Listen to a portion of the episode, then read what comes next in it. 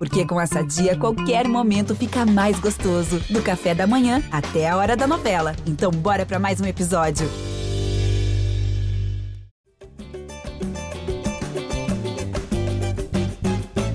Virou passeio! Alô, você ligado no GE Flamengo, podcast dedicado a todo o torcedor rubro-negro. Chegando à edição 247, uma edição histórica dessa resenha porque o Flamengo goleou de forma avassaladora o Tolima no Maracanã, 7 a 1 com quatro gols de Pedro, uma enorme festa da torcida, vaga nas quartas de final da Copa Libertadores mais que garantida. Eu, Jorge Natan, hoje tenho ao meu lado o Arthur Mullenberg, o senhor voz da torcida e também os setoristas Caemota, Fred Uber e em breve também o Fred Gomes. Vou começar com o Arthur Mullenberg, Arthur, porque hoje a voz da torcida tem que estar animado. Eu quero saber que você, nas últimas semanas, ficou um pouco pessimista, começou a dar um pouquinho de espaço mais ao otimismo no último podcast. Tá liberado se empolgar, Arthur. Pode se empolgar, porque 7 a 1 não é todo dia. Bom dia, Natan. Bom dia, Fred. Bom dia, Caê. Bom dia, galera que está ouvindo. Cara, vocês estão acompanhando aqui nas últimas semanas o meu esforço para ser humilde, né? Infelizmente, o Flamengo não permite, né? Todo dia o 7 a 1 o Flamengo está aí favoritíssimo a Libertadores. Ontem, com a eliminação do River, ficou agora como vamos decidir tudo em casa, está tudo certo para a gente. O Flamengo empolgou muito, jogando um futebol muito bonito. Pedro dando show. Aliás, todo mundo ontem, quando pediram para dar as notas, eu mandei 10 para todo mundo. Não quis economizar, acho que todos mereceram o espírito e principalmente a torcida, né, cara? A torcida faz um barulho maravilhoso, apoia na hora certa, levantou a moral desse time. Eu acho que a moral está lá no alto. Isso aí pode significar também uma retomada no Campeonato Brasileiro. Vejo o Flamengo num momento muito feliz. E agora é só esperar o Corinthians, amigo. Vamos que vamos. Libertadores, qualquer dia estamos aí. Boa, Arthur Mullenberg. Caio Mota, seja bem-vindo. Eu acho que o resultado de ontem serve para mudar a chave na temporada, né? Pode servir para isso. Assim como também para projetar o Flamengo na Copa Libertadores, pelo que o Arthur já falou o lado da chave do Flamengo parece muito mais acessível e a gente hoje vai ter participação da galera aqui pra caramba e muita gente já falando em comprar passagem para Guayaquil, onde vai ser a grande final dessa temporada. Já dá para animar esse ponto, Caimota? Fala Natan, fala Arthur, fala Fred. Pois é, acho que sim, acho que sim, até pelo tanto que o cruzamento se abriu, né? A gente falava na época do sorteio quanto que seria difícil, até vislumbrando confrontos contra Boca e River que tornariam uma campanha histórica, né? Mas acabou que é, Boca e River não fizeram seus papéis e o Flamengo conseguiu é, passar pelo Tolima uma facilidade até surpreendente, né? Sofreu pouquíssimo tempo no, no jogo de ida, cerca de 20 minutos, mas se a gente colocar a eliminatória como um todo, os 180, foi um, um time que soube ser competitivo, a gente vinha falando muito sobre isso, e ontem soube dar espetáculo, né? Acho que se abriu é, esse caminho. Acho que o Flamengo é, quase que tanto quanto foi no ano passado ali quando a gente quando saiu o sorteio o sorteio falávamos que o Flamengo tinha obrigação de estar em Montevidéu. É, não diria que seja obrigação agora porque é um confronto nacional é, mais equilibrado com o Corinthians, mas vejo o Flamengo é, com certo favoritismo, é, nem com certo, com certo não, com, com, com considerável favoritismo nesse cenário diante de Corinthians, Tacheres e, e Vélez. Então, o torcedor, para não chegar daqui a um mês e meio, daqui a dois meses, e falar, poxa, a passagem está com preço é, absurdo, inalcançável, ainda mais porque aqui uma viagem muito longa. Eu, se fosse torcedor projetando ir a partida, eu já faria uma pré-reserva, ou até já compraria a passagem. Entrei ontem até para ver tanto no cenário do corintiano quanto do rubro-negro. Saindo de São Paulo está dois mil reais e de volta para Guayaquil. Coloquei indo na quarta-feira e voltando na segunda, né? Sendo que o jogo é no sábado. Indo do Rio para Guayaquil está 2.800. Acho que é um valor aceitável. E aí vale o risco se por acaso um outro clube for, tu vai e se diverte para final. Pegando bem a sua pergunta sobre Guayaquil em si, nem vou falar tanto do jogo agora mas acho que é um caminho que se abriu para esse Flamengo aí, sem dúvidas. É, sendo que o outro lado, que era, entre aspas, o mais tranquilo, agora tem, tem três dos favoritos, a gente falava antes, né? É, estudiantes, Atlético e, E Palmeiras tem que, tem que esperar hoje se o Estudiantes vai confirmar sua vaga contra, contra o Fortaleza. Lembrando que meu palpite de final foi Estudiantes e Flamengo, hein? só para relembrar aqui que tem ponto extra nesse bolão aí. tá certo. Bolão que obviamente ninguém conseguiu cravar. Nem o Fred Gomes, nos seus sonhos de placares bailarinos, conseguiria prever um 7 a 1 como esse da Fred Uber, que serviu não só para o time, eu acho, ganhar um pouco mais de corpo e mostrar uma grande atuação, mas para lavar a alma da torcida, que com cinco minutos ali já estava bem mais aliviada com o primeiro gol no Maracanã e acabou se desenhando uma partida histórica, né? Pois é, um abraço, Natan, todo mundo. Então, pô, o que, que a confiança alta não faz, né? Uma mudança de, de, de áreas, assim, de, acho que fez uma, uma diferença enorme. acho que a, a, o Dorival também tem a, a parcela dele de tentar simplificar as coisas, tentar fazer jogadores, assim, tirar do, do, time o que, o que é especial desse time, né? Que é a capacidade individual de cada um, de, de, de ali na frente, né? Esse time ser envolvente, jogadores jogando nas posições que rendem mais. Acho que tem, tem o mérito do Dorival também e chegada de reforço também mudou o ambiente, acho que dá uma movimentada não só na torcida, mas no grupo também. Você vê que, como o Arthur falou aí, falou das notas que ele deu, né? Assim, eu acho que, todo foi um desempenho ali. Todo mundo jogou muito bem. O Rodinei mais uma vez jogando bem, assim, do Rascaeta é normal a gente falar que joga bem, né? Com grande participação, mas alguns jogadores como Rodinei, Léo Pereira, no, talvez nos melhores momentos que ele no, na equipe em muito tempo. Então acho que isso tudo contribuiu para esse, esse placar aí, por exemplo, o Pedro querendo mostrar serviço, com, com a chegada do Cebolinha também, acho que tudo isso vai, vai contribuindo para o Flamengo chegar nesse 7 a 1 aí, que o Tolima não, não era essa carne assada toda que, que pareceu no 7 a 1 acho que o Flamengo fez, fez parecer ficar fácil e foi uma exibição aí para a gente lembrar por muito tempo. Pois é. Para a gente começar o nosso debate falando desse jogo, das atuações individuais, né? A gente já falou aqui do Rodinei, do Léo Pereira. Obviamente, vamos falar do Pedro, mas já vamos começar a colocar a galera aqui em ação. O Bruno Batista, que é nosso ouvinte assíduo, sempre está participando conosco, mandou uma pergunta e aí eu vou botar ela para a gente introduzir aqui o debate. Fala, Natanzinho. Fala, galera aí do GE Flamengo. Aqui é o Bruno Batista, de Piuma, Espírito Santo. Estou muito feliz aí com essa vitória do Mengão e eu queria saber aí a opinião de vocês, debatedores, né, qual ou quais foram os fatores que contribuíram para uma partida tão avassaladora dessa do Flamengo. Valeu, um abraço aí, galera. Arthur Mullenberg, a gente falava de otimismo, pessimismo. Os mais pessimistas, os mais chatos, vão falar que o Flamengo só teve essa facilidade porque fez um gol com cinco minutos. Mas a galera mais empolgada também vai achar que o Flamengo vai jogar assim todas as partidas. Então, vamos tentar achar um meio termo aqui que, que você acha que contribuiu para que o Flamengo não só conseguisse um placar tão elástico, mas jogasse tão bem, né? Porque o Flamengo sempre produziu muito, mas ontem acertou o gol mais vezes. Então, quero saber a opinião de vocês três, começando por você. O que, que rolou de diferente para o Flamengo conseguir um resultado tão fora da curva no Maracanã? Cara, é uma pergunta complexa, né? Que você pode encontrar vários fatores que justifiquem essa mudança de, de pensamento, de comportamento do time, mas algumas a gente pode relacionar Acho que a saída do Pitico conta, porque você sabe como é que é, né? A torcida tem que procurar sempre motivos no astral. Então, o Pitico foi embora, beleza. Outra coisa que conta é que os jogadores do Flamengo estão há muito tempo esperando um momento para mostrar seu valor. Né? Eu falo dos nossos grandes craques. O Arrascaeta, que não vinha jogando bem. São jogadores que curtem muito um grande jogo, um jogo importante. E o Tolima, ainda que não seja uma potência no continente, naquele momento ali né, era, era, era um jogo que o Flamengo precisava mostrar e conseguiu. Conseguiu mostrar futebol, conseguiu mostrar que ainda é o Flamengo. Acho que também o, tem um mérito muito grande do Dorival, pelo que você mesmo disse, de pô, simplificar, né, cara? O Fred que falou, né? Simplificar, deixar os melhores em campo. Acho que teve uma atuação muito boa, tanto dos craques quanto dos jogadores que a gente não bota muita fé. Aí o Léo Pereira, o Rodinei, Thiago Maia, que eu pego no pé direto, acho que ele jogou muito ontem.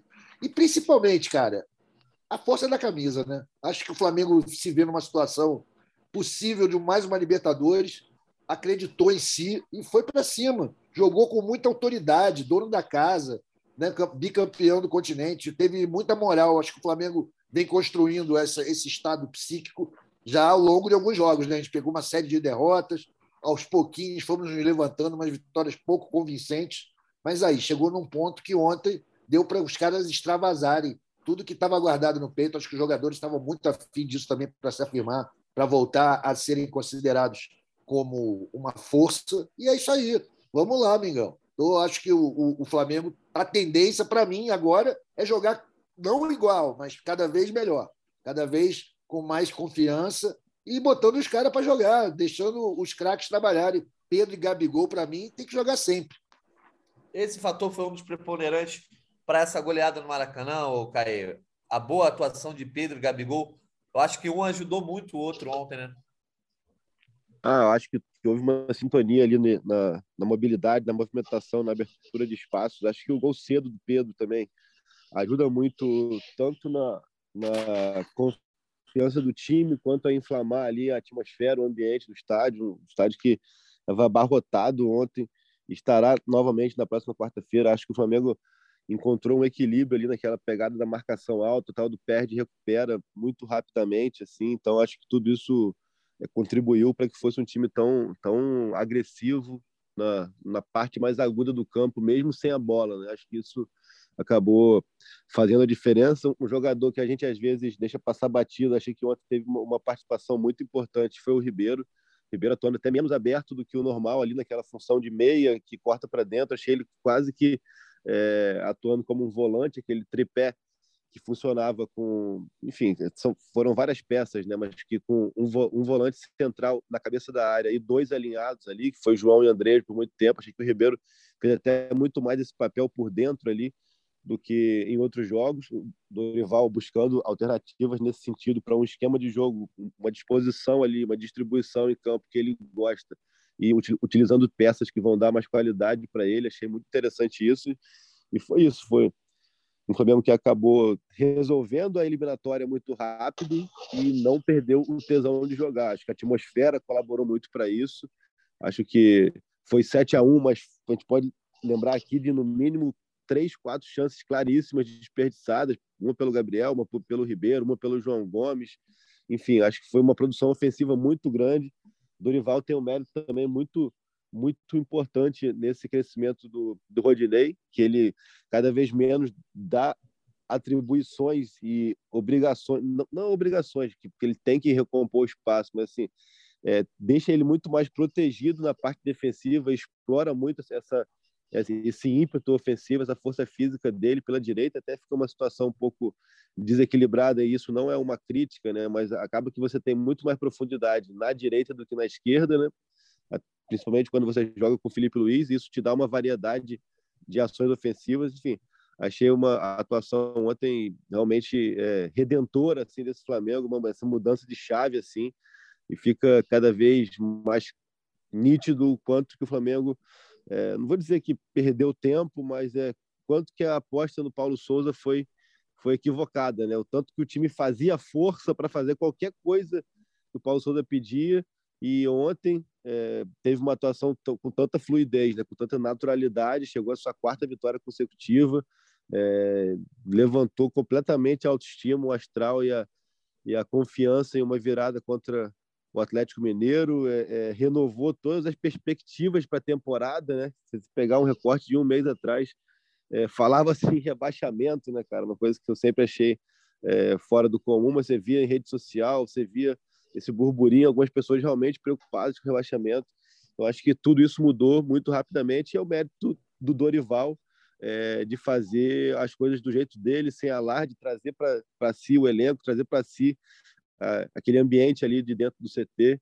É, enfim, achei que ontem foi mesmo uma atuação redentora e interessante também a postura do, do Dorival na coletiva, sempre reforçando a questão de ter regularidade, assim, de, não se deixar levar pelo, pelo resultado, de não se deixar levar é, pela sequência de quatro vitórias consecutivas e de deixar claro que é ainda é apenas uma fase, que ele quer que seja uma coisa mais constante e que ele tenha essa convicção de que sim, aí sim o time vai estar jogando como ele gosta. Achei essa ponderação dele muito interessante em algumas perguntas na coletiva. O fator Dorival, o Fred Uber, acabou sendo também muito importante. não só por toda essa questão da postura, né, o jeito de ser do Dorival, mas pela escalação, eu acho que a escalação de ontem contribuiu muito é, para que o Flamengo tivesse um pouco mais leve, né? Eu acho que ele arrumou bem a cozinha ali, a zaga entrou segura, é, com o Davi Luiz, Léo Pereira, o Felipe Luiz fechando um pouco mais ali, o Rodinei participando muito pela direita, esse meio de campo. Enfim, Dorival Júnior, eu acho que tem muito mérito nessa goleada de ontem, né, Fred? Acho que tem sim. É, acho que uma escalação boa e ainda, ainda tem Vidal e Everton para entrar aí. Ele vai ter ainda mais opções. Você vê que o Rodrigo Caio começou no banco ontem, ainda para mim ele é titular desse time. Acho que ele é o melhor dos zagueiros. Enfim, ainda tem, foi muito bom e tem muito para melhorar ainda, né? Você vê que se perguntou aí, o amigo perguntou dos fatores, né? Você vê que quando o time está organizado, está confiante, até a sorte ajuda também. No, no, gol contra lá, que o, Gabigol perdeu o, o gol, a bola bate Sim. no zagueiro e entra. Isso, quando a fase começa a mudar, isso aí é importante também. Acho que são muitos fatores que contribuíram para esse 7 a 1 Eu acho que agora, é, daqui para frente, eu acho que o time ganha, é importante o time ganhar crédito também, novamente, né, para poder arriscar mais. Você vê que os jogadores estavam arriscando depois desses três vitórias seguidas, tem mais, mais convicção de arriscar um lance é, mais rebuscado, assim, acaba dando certo. Você vê o Everton, como o Caio falou, também é importantíssimo, já tinha ido muito bem contra o Santos, é, jogando mais por dentro. Acho que ele, ele é ele, um papel fundamental. A gente não sabe também como é como que vai ser, né? Você não, quando tiver Vidal e Everton, como que o Dorival vai armar, mas assim, opções de sobra ele tem muito boas. É, esse Corinthians que o Flamengo ainda vai enfrentar agora, eu acho que com certeza não vai ser o Corinthians da Libertadores, mas é, não tem como a torcida não estar tá otimista nesse momento. Boa. Então vou começar a falar do cara que foi eleito o craque da partida e certamente foi quem mais brilhou nessa noite de tantos brilhos no Maracanã. O atacante Pedro fez quatro gols, levou o troféu ali de melhor jogador, Arthur.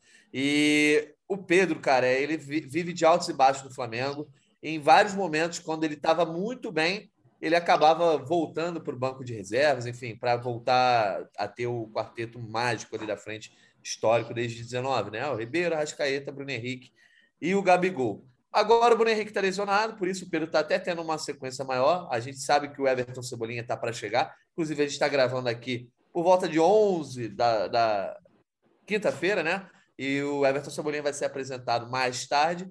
É, então, Arthur Mullenberg, quero saber o seguinte: o Pedro, acho que essa atuação que é tão histórica, tão simbólica, acho que ajuda ele também a não.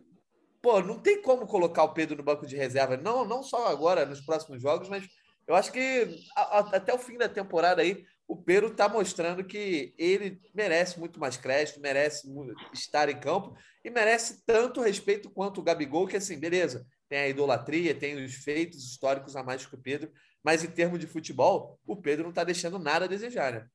Nada a desejar. Poxa, o, o Pedro, galera, ele é o artilheiro da Libertadores, né? Tudo bem que foi uma atuação muito fora da curva, realmente é muito difícil alguém fazer quatro gols no jogo da Libertadores. Né? Não é só o Pedro que tem essa dificuldade, todo mundo, o Gabigol nunca fez, o Zico nunca fez. É, ele está jogando muito. E acho que isso também tem o dedo aí do, do, do, do Dorival, gente, porque desde que o Pedro chegou no Flamengo, em 2020, nenhum dos técnicos teve culhão de botar os dois para jogar, né, cara? A gente sempre teve, o cara sempre arrumando uma desculpa. Olha, porque o caso do Bruno Henrique, porque tem que fechar, não sei o quê. Nunca jogaram os dois juntos. O, o Dorival está buscando essa fórmula, buscando uma maneira para que os dois joguem juntos e contribuam. E acho que está funcionando, finalmente está dando frutos. Já no último jogo já tinha acontecido isso, né? A gente já tinha visto o Flamengo lá contra o Santos com o Pedro jogando muito bem. E, cara, ontem o entrosamento entre ele e o Gabigol foi perfeito. Né? Eles são muito pouco fominhas, eles são generosos um com o outro. O time sabe jogar para o Pedro também. O Pedro se coloca muito bem. Ontem, cara, ele estava brigando demais lá na frente, né? ajudando muito na marcação, impedindo a saída do time do Tolima. Aliás, o time todo estava com essa característica ontem. O Pedro merecia demais, cara, isso daí. Acho que isso dá muita moral para ele deixa os outros, os adversários, muito assustados com esse poderio do Flamengo ofensivo. Né? Imagina, pô, tem, não tem o Pedro que tem o Gabigol e vice-versa. Vejo ele numa fase maravilhosa e ele, cara, quer mostrar serviço, né? Porque ele também sabe que vai chegar mais um cara que vai merecer entrar, vai ter que jogar, que é o, o Cebolinha. vão ter que dar um jeito. Vai, o Dorival vai ter que arrumar uma maneira de botar todos esses craques para jogar, de preferência juntos, no mesmo jogo, ao mesmo tempo. Não sei se ele vai conseguir, mas de qualquer maneira é um desafio, mais um desafio para o Dorival. E o Pedro acho que se colocou muito bem nessa briga aí na reta final dessa, dessa Copa. É, eu acho que o Pedro não é valorizado como deveria, o Caio, já passando a bola para tu. Só se a gente pegar a estatística aqui, lá em 2018, quando o Pedro aparece no Fluminense fazendo gol para caramba, ele fez 19 gols em 40 partidas. E dali ele ficou já projetado, acabou indo para a Fiorentina é, em 2019, enfim, não deu certo. Em 2020, ele faz 23 gols pelo Flamengo, em 54 jogos, né? Aquela temporada que foi uma maratona, e ele já tinha brilhado na temporada passada, que muita gente não deu. Ah, o Pedro não foi tão bem. Cara, fez 18 gols, ou seja, quase tão bom quanto aquele ano mágico dele no Fluminense. E nessa agora, Caê, ele já chega a 13 gols marcados em 35 jogos. Dá para vislumbrar, de repente, até a temporada mais artilheira da carreira dele. Ele fazer 10 gols, 11 gols nesse resto de ano aí, não é nenhum absurdo. E, cara, o recurso que ele mostra ali é sempre fantástico, né? Ontem teve passe de calcanhar, além dos quatro gols, teve duas assistências eu acho que ele completa, ele traz elementos para o ataque do Flamengo que talvez nenhum, nenhum dos outros jogadores ali do próprio ataque conseguem dar em algumas é, situações, né? É, mas de tudo isso, a gente sabe que ele vai voltar para o banco daqui a um mês, um mês né? Não, cara, assim, eu acho que ele vai, ele vai disputar a posição ali com o Everton. Acho que o Everton vai ter que chegar e demonstrar o que se espera dele, mas até por características, assim, pela profundidade que ele vai dar, por jogar mais aberto tudo mais. Eu acho que o, o, um cenário é, até natural, não que eu concorde ou discorde, estou fa fa fazendo uma leitura do, do, que eu acho que vai ser. É, quando o Cebolinha entrar, quem, quem vai sair é o Pedro, né, cara? Assim, a, a, a comparação com, com o Gabriel vai ser sempre cruel, é, por tudo que o Gabriel representa na história do Flamengo e, e por tudo que o Gabriel ainda entrega. Né? A gente está falando aqui que o Pedro tem 13 gols é, em, 35 em 35 jogos, o Gabriel tem 20 em 37 também, assim, claro, mais minutos e tudo mais. Mas é, a concorrência do Pedro não dá brecha para que ele tenha sequência. Cara. A realidade é essa, cara. Assim, é difícil. É, então, assim, enquanto é, se busque alternativas para que joguem juntos, acho que nesse um mês aí até a janela e tudo mais. Um mês não, são 15 dias agora. Agora, é, vai funcionar. O próprio Dorival trouxe ontem uma lembrança muito interessante de que o Gabriel no Santos já estava com o Ricardo Oliveira sob o comando dele. Acho que isso deu um lastro também para que ele buscasse algumas alternativas, mas eu acho que a, a, concorrência é cruel quando você tiver todas as peças à disposição, né, cara? É, confesso que assim não não consigo ver o time com os cinco juntos, né? Ribeiro, Cebolinha, é, Rascaeta, Gabriel e Pedro. É difícil. Então, acho que acaba que é, vai a balança vai pesar um pouco mais nesse sentido. Mas é, o jogo de ontem do Pedro foi, foi impressionante. Assim, a, a, a, o tanto que ele participou do jogo e a forma variada que ele participa do jogo, né? Muito repertório, assim, cara. Ele consegue apresentar muitas características. Até a gente conversava na redação, eu, Eric Faria, é, Pedrinho e outros amigos que estavam lá, a diferença do Pedro para o Gabriel acho que é muito de recurso, assim, né, cara? O, o Gabriel, às vezes, ele não tem, não apresenta, não é que ele não tenha, ele não apresenta é, o mesmo repertório vasto de recursos para decidir jogadas. O próprio lance do, do gol contra, assim, é, é, era um gol que seria muito simples dele tirar do goleiro um toquinho do lado, alguma coisa nesse sentido. O Gabriel parece que ele é tem tanta intensidade, tem tanta, tem tanta força ali no sentido de, de, de participar, de se jogar para o jogo, que ele muitas vezes ele não, não tem essa. Vou dizer que não tem a frieza, né? Que ele, como eu vou, vou falar que o jogador com 130 gols para o Flamengo não tem frieza, não é isso. Mas ele, às vezes, ele toma a decisão muito mais ali da, é, daquela avalanche que ele é de, de intensidade, do que chegar ali na cara do goleiro simplesmente olhar e tirar, que ele fez no gol dele, né? A gente até comentava aqui não, também foi na, na redação. Eu comentava com o Orgler. O tanto que o Gabriel, muitas vezes, ele não tira do goleiro, assim, ele chuta forte tudo mais. E o Orgler até comentou, como exemplo, o gol contra, contra o Grêmio numa virada lá na, na Arena em 2020, em que ele faz muito parecido com o que ele fez ontem. Ele chega ali, ele está com espaço, ele chapa, ele tira do goleiro. Então, assim, é claro que ele tem a qualidade, ele tem, ele tem a capacidade, mas muitas vezes ele, ele tem tanta vontade de participar, tem tanta ele se entrega tanto no jogo que eu acho que, que muitas vezes ele toma a decisão muito mais do chute forte, tudo mais que que acaba que é por isso que ele em alguns jogos perde tantos gols. Né? Mas voltando para a origem da pergunta, é, acho que é difícil, assim, cara, é difícil vislumbrar que o Pedro seja titular até o fim da temporada, né? Acho, é, mas vamos ver, acho que é, ganha o Flamengo, naquele né, clichê, né? Dor de cabeça boa para Dorival mas o Flamengo está tá ganhando aí repertório e, e, opções muito grandes. Assim, está falando aqui do ataque, que tem também agora Matheus França e outros nomes entra, entrando ali e dando conta do recado, meio de campo ali, que até me chama mais atenção como que ele vai montar essa dupla de volantes, como que ele vai usar o Vidal, vai usar pois o é. Vidal como, como terceiro, como segundo, o que, que ele vai fazer.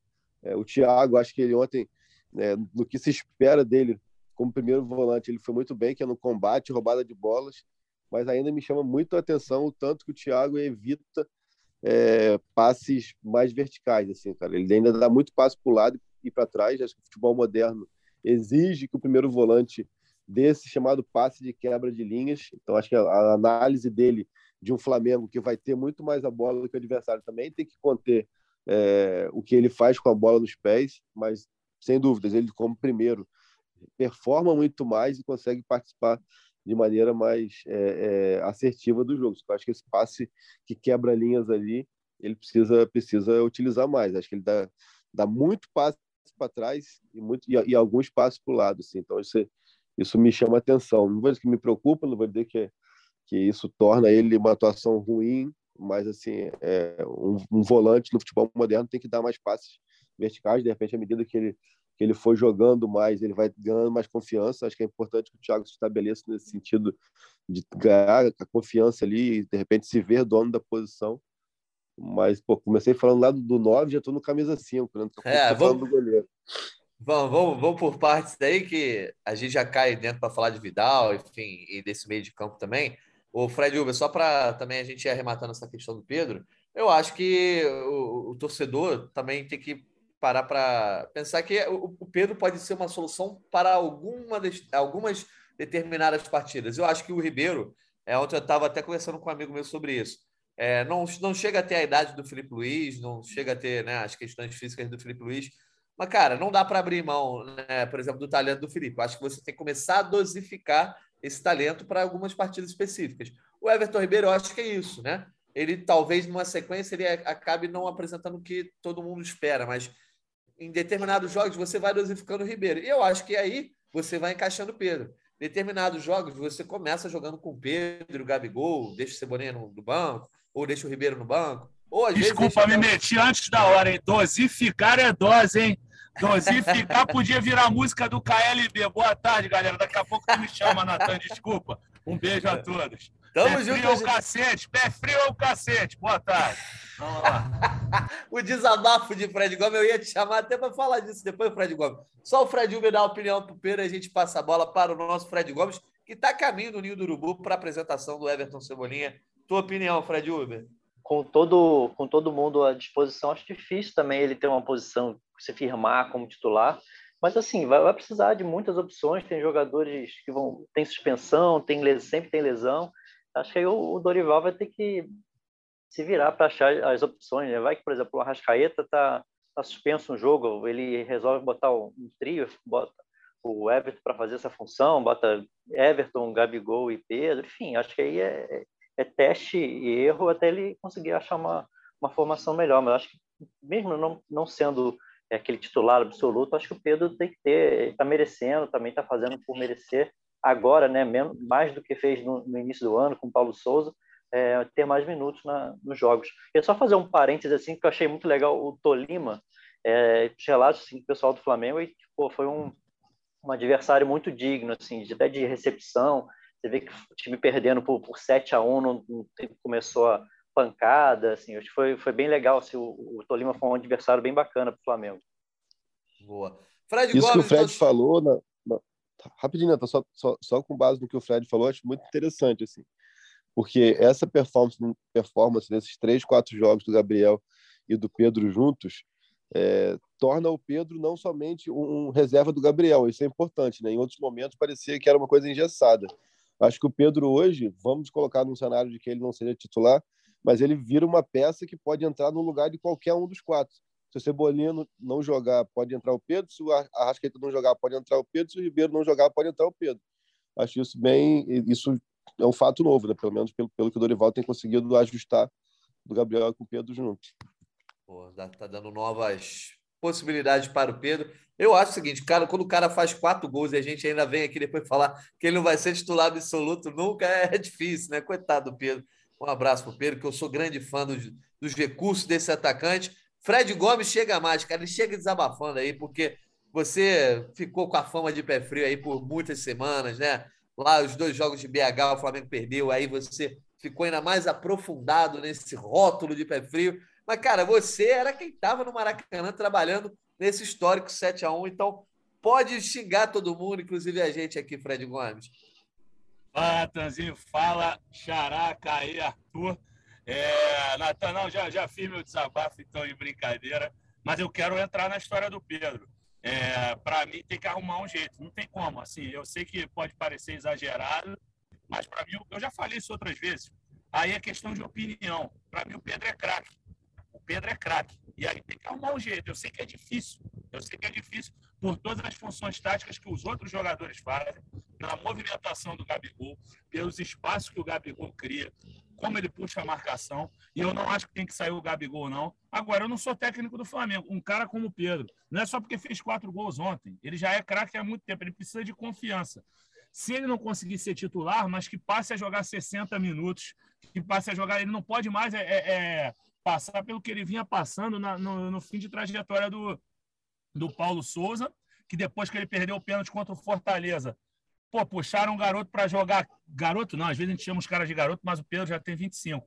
É, vou até abrir aqui a colinha do Ogol, sempre uso o Ogol, que eu acho um excelente site. Não tenho nenhum amigo lá, não estou fazendo jabá nenhum. 25, mas... 25 para a gente é garoto, filho. 25 é, quando, é, quando, ele, nas... gente... quando, ele, nasce, quando ele nasceu, estava entrando no ensino médio já. Isso aí, a gente tá cascudo, cara. Mas aqui, olha só, depois do Fortaleza, vou pegar aqui, ó. É, entrou contra o Bragantino, até jogou, não, jogou 26 minutos apenas, Bragantino 26, Internacional 8, aí já é com Dorival, Cuiabá 6, Atlético Mineiro 9, Atlético Mineiro 23, aí depois já joga 84 contra o América Mineiro, dá aquela assistência pro Gabigol, aí contra o Tolima, 7 minutos apenas o primeiro jogo, e aí, contra o Santos 90, fez o gol e outros quatro gols. Eu acho que o Pedro tem que ser titular.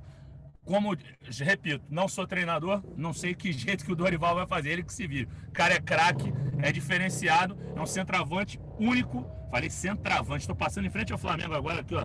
Clima feliz aqui na Gávea, tô vendo aqui uma galera de camisa do Flamengo em direção ao Ninho aqui, passando dois coroinhas aqui, trocando uma ideia, agora uma moça de camisa rosa do Flamengo.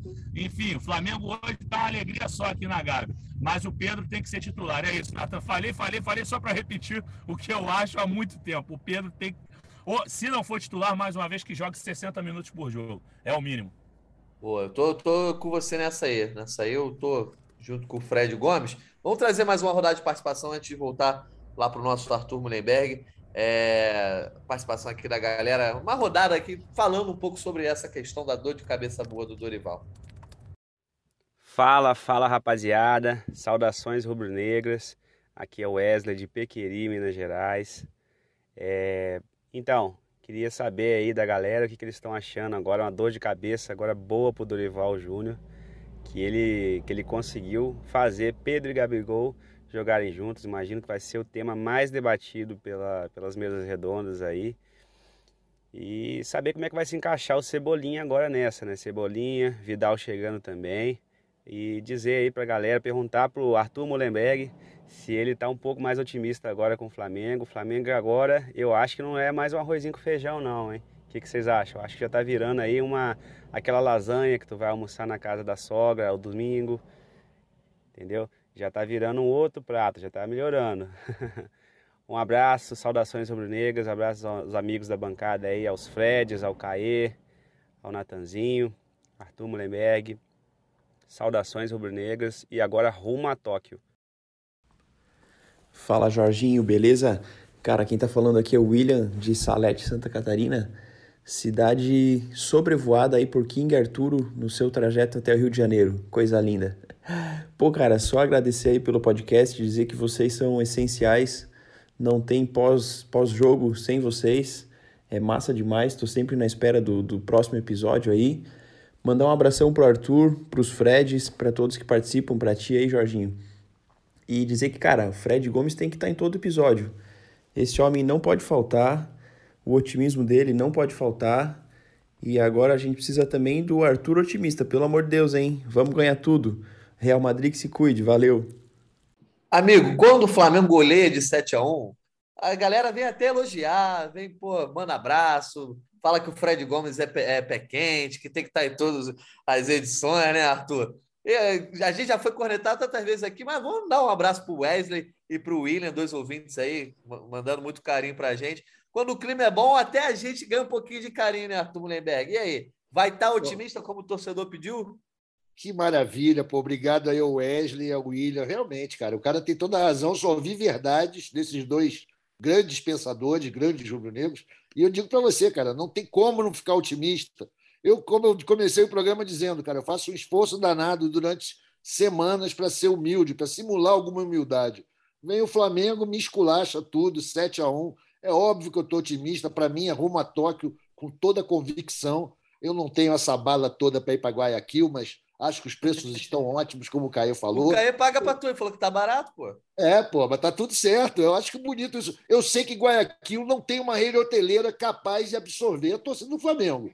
Então talvez a gente tenha que ocupar o resto do país para poder ir todo mundo que merece e gostaria de estar lá. Eu sei que o estádio é pequeno também. Um, ouvi um papo de que, de, de, que é menos pior do que Montevidéu. Alguém me falou isso, já, já fez esse levantamento, assim, que Montevidéu foi. Será, foi cara? Eu não conheço Guayaquil, eu tô aqui de olhada, Caio. Mas, mas... Montevidéu, Montevidéu tinha, tinha as cidades até de praia ali, próximas, que, que foram bem ocupadas, né? Eu fui a Guayaquil três, três, duas ou três vezes já.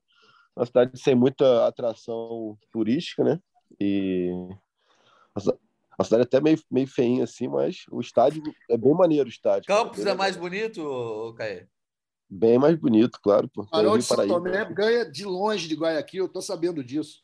Mas é aquele negócio, né, Caio? Depois que o Flamengo for tricampeão da Libertadores, vai ser uma das mais belas capitais da América do Sul, Cara, talvez do mundo. Então, eu acho que a gente agora tem obrigação de ser otimista, eu digo a gente, os torcedores, né? Os jornalistas têm compromisso com a verdade dos fatos. Mas a gente que tem que jogar energia boa para o Flamengo, e a gente não está fazendo isso de maluco, a gente está vendo que o Flamengo tem potencial sim para ser tricampeão da Libertadores. Coisa que até ontem eu ainda não tinha visto, cara. Eu estava achando que o Flamengo iria bem, iria galgar parâmetros, ultrapassar as fases na Libertadores, mas não sabia se ia chegar com moral. Ontem, além da nossa vitória, com a eliminação do River, ficou bem mais fácil o caminho para a gente. A gente tem agora um jogo duro contra o Corinthians, que é um clássico nacional, torcida e tal. Tem as nossas rivalidades locais que talvez se, se sobreponham sobre o momento de cada um dos times. Então, vamos lá, cara. É o grande jogo essa quarta de final. Estou bastante otimista, como nossos amigos aí de Piquiri, de Santa Catarina, estão sabendo já. O momento é do Flamengo. Vamos com tudo. O Caê, esse tipo de resultado às vezes serve para o treinador chegar e falar, ou as pessoas falarem sobre o treinador. Pô, o Dorival achou o time. E eu quero saber de vocês aí até que ponto o Dorival achou o time. Por exemplo, no meio de campo, esse trio Gomes, Thiago Maia e Ribeiro, né? Com a Rascaeta jogando um pouco mais na frente com o Gabigol e o Pedro.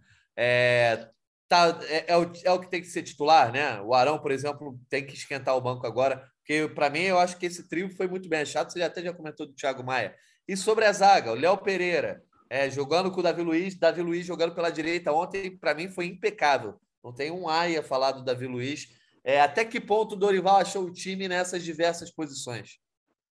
Acho que, de certo modo, o Dorival, sem fazer estardalhaço, ele fez o que o Paulo Souza sonhou tanto em fazer ao longo de seis meses, né?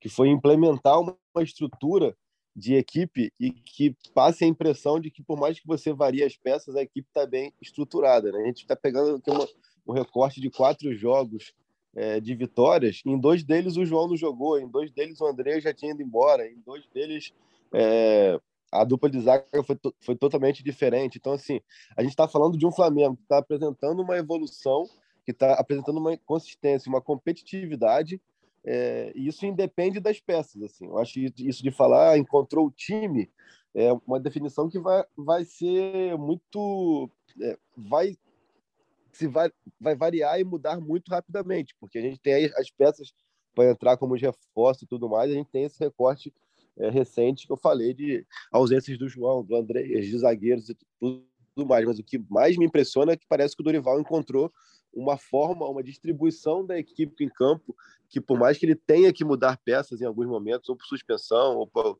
algum outro tipo de situação, as peças têm dado conta do recado. Né? Eu acho que isso que é, que é o mais legal, que é o mais interessante. A gente está falando aqui de boas atuações do Davi Luiz, do Léo Pereira, do Rodinei, do Rodrigo Caio, que sempre entrega, dos volantes como um todo. A gente vinha elogiando o Andrés, está elogiando o Thiago Maia, está elogiando o, o, João, o Ribeiro em duas funções distintas, entregando. A Rascaeta, que é sempre é, aquela bola de segurança. Então, acho que isso que é o mais legal, assim, né? ainda mais para um Flamengo, que ainda está em processo de reformulação, de mudança de elenco, de mudança de peças, quando você tem essa estrutura, pelo menos nesse recorte recente de quatro jogos, é, entregou mesmo com peças diferentes, acho que isso que é o mais legal. Tá, tá me parecendo que o Dorival vai manter esse esquema desse triângulo de cabeça para baixo aqui, né? De, com um volante centralizado e dois por fora, e os atacantes ali com mais liberdade de se aproximar e de buscar soluções, e isso com variadas peças. A gente falou do Vitor Hugo também, contra o Santos, que se encaixou né, nesse formato de jogo, numa função nova. Então, acho que isso que é mais legal. Acho que o Dorival ele me parece ter encontrado a distribuição tática da equipe em campo. E aí a peça que, que entrar, pelo menos nesse, nesse curto período que a gente tem, né, de quatro, cinco jogos para trás, as peças que estão entrando estão dando conta do recado. Né? Acho que é legal, porque o Paulo Souza tentou tanto isso, né?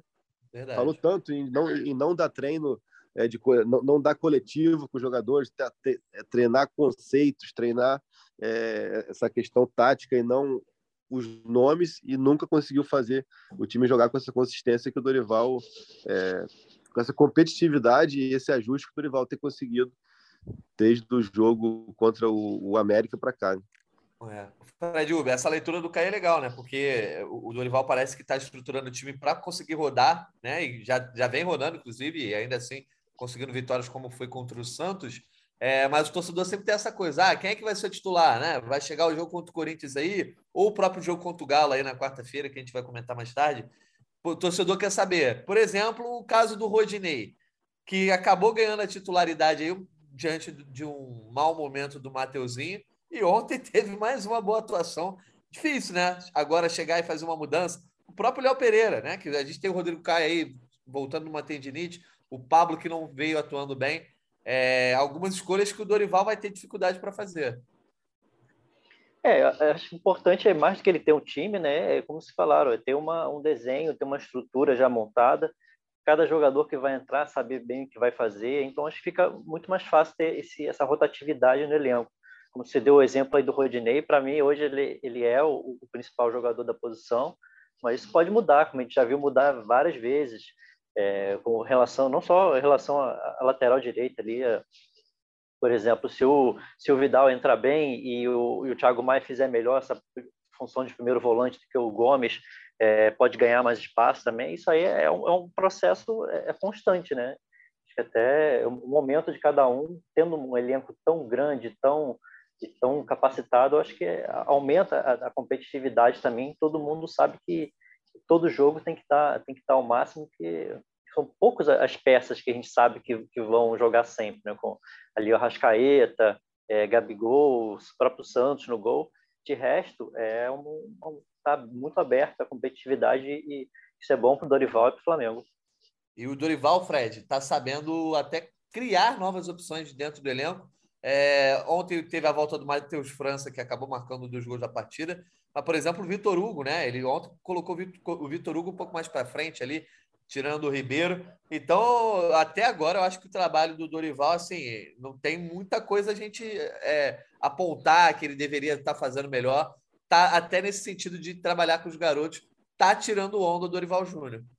Pô, e soube colocar no momento bom, né? O time construiu a goleada ali, logo de cara ele já já colocou jogadores, colocou, por exemplo, o, Arão, que é um jogador que está precisando, tá precisando ganhar confiança, e até, de repente, até o Fred pode falar que estava lá no Maracanã, como é que foi a reação da torcida em relação ao Arão, mas assim, acho que foi muito bom ele ter colocado o França, ele, o França ter feito um gol logo depois de uma, uma lesão complicada, né? A fratura sempre o jogador perde confiança. É, o Vitor Hugo, mais uma vez, pô, não, não deixar muito tempo para colocar ele de novo depois de, uma, de um, um, jogo tão bom que ele fez contra o Santos. Acho que foi importante ter essa galera toda é, na mesma sintonia para sempre que ele precisar é, poder ter confiança né, de, de, do próprio Dorival de colocar. Então, o único cara insubstituível hoje no Flamengo, Fred Gomes, tirando ali o Gabigol e o Arrascaeta, né, o Santos, é o Dorival Júnior? Esse aí é, é o grande craque do Flamengo até agora? Calma, Natan, calma. eu, eu falei isso para deixar o Arthur louco. É, é, é para sacanear o Arthur.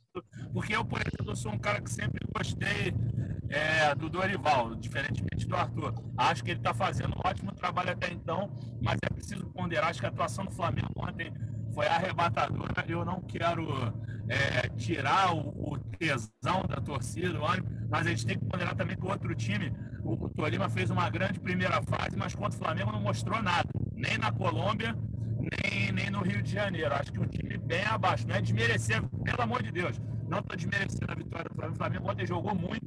É aquela, na hora que eu fui dar atuação, foi uma das atuações mais fáceis da minha vida, vou dar sete para geral, que jogou é, o, o básico e o resto, os que arrebentaram é só notão, pô. É, mas Dorival, realmente um, um, ótimo trabalho dele até então. Está no início de, de, desse, desse desafio dele, mas acho que vai ter aí é, agora novos desafios. Você colocar Cebolinha, como encaixar o Cebolinha, obviamente que ele vai ser titular, mas é, ele vai ter dor de cabeça, principalmente com essa ascensão do Pedro. O Vidal, ele vai dar um jeito, acredito que no lugar do Thiago Maia dele, entendeu? e, e ver aí se o Wallace, que o, que o Caio noticiou ontem, virar também um cara que apareceu muito no Grêmio. Não sei se vocês já comentaram isso que eu estava. Ainda não, ainda não. Teu, teu áudio está cortando um pouquinho, Fred. Depois, depois repete só o que você falou agora. Fred? Melhorou? Ah, então daqui, daqui a pouco, então. Quando sair do. Agora melhorou, agora melhorou. Melhorou, não, não. pode ir lá. Então, estava falando, não sei se vocês comentaram do Wallace, comentaram da notícia? Não, não, não chegamos nessa parte, não. Oi?